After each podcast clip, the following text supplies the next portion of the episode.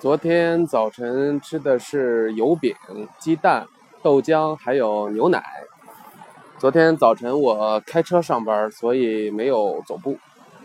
昨天中午是在外边吃的日式料理，那我自己数着，呃，三十口菜，三十口饭，然后呢，走了有两公里吧。昨天晚上吃的是一份酸奶，还有。呃，Seven Eleven 的好炖。体重呢？昨天称了一下，是一百七十七点二，体重是百分之二十六点七。呃，昨天其实我一天运动并不多哈，因为昨天这个天气不是特别好。呃，没事儿呢，我就开车回家了。其实今天我想说一说关于称体重这个事儿啊，呃。体重其实，你要是经常称的话，你会发现它这个上下，呃，一斤两斤呢很正常。所以说，其实经常体重称体重的话，这个数字没有什么太多的这个参考意义。你可能要放大到一个月、一个季度或者是半年的时间来看这个体重，看长期的这个趋势才有意义。但是即使是这样，我还是经常会去称一称体重啊。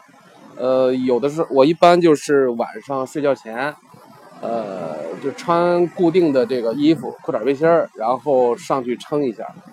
其实我觉得，对于减肥的人来讲，经常称一称体重，倒不是说看自己有轻了还是重了，就是提醒一下自己，你还没有到标准体重呢。我就是那个经常会上去称一称，每次称完了，我就提醒自己哦。我还没到标准体重呢，我还差多少多少斤？像我现在，我这次减肥的目标，呃，近期要减到一百六，那我现在还差十七斤，这其实也是你不断给你自己压力呗，对吧？没有压力哪来的动力呢？呃，所以我觉得想减肥的话，家里先买个这个这个体重秤，还是挺有必要的。那体重秤的话，我倒推荐那种既能称体重也能称体脂的那种秤啊，就是它上面有几个金属触点，你光着脚上去称，称完之后它能告诉你体重多少、体脂多少、你身体含水量、骨量等等这些数字。虽然说不一定准哈，你就说绝对的数字不一定准，但是这个相对的趋势，我想应该还是没问题的。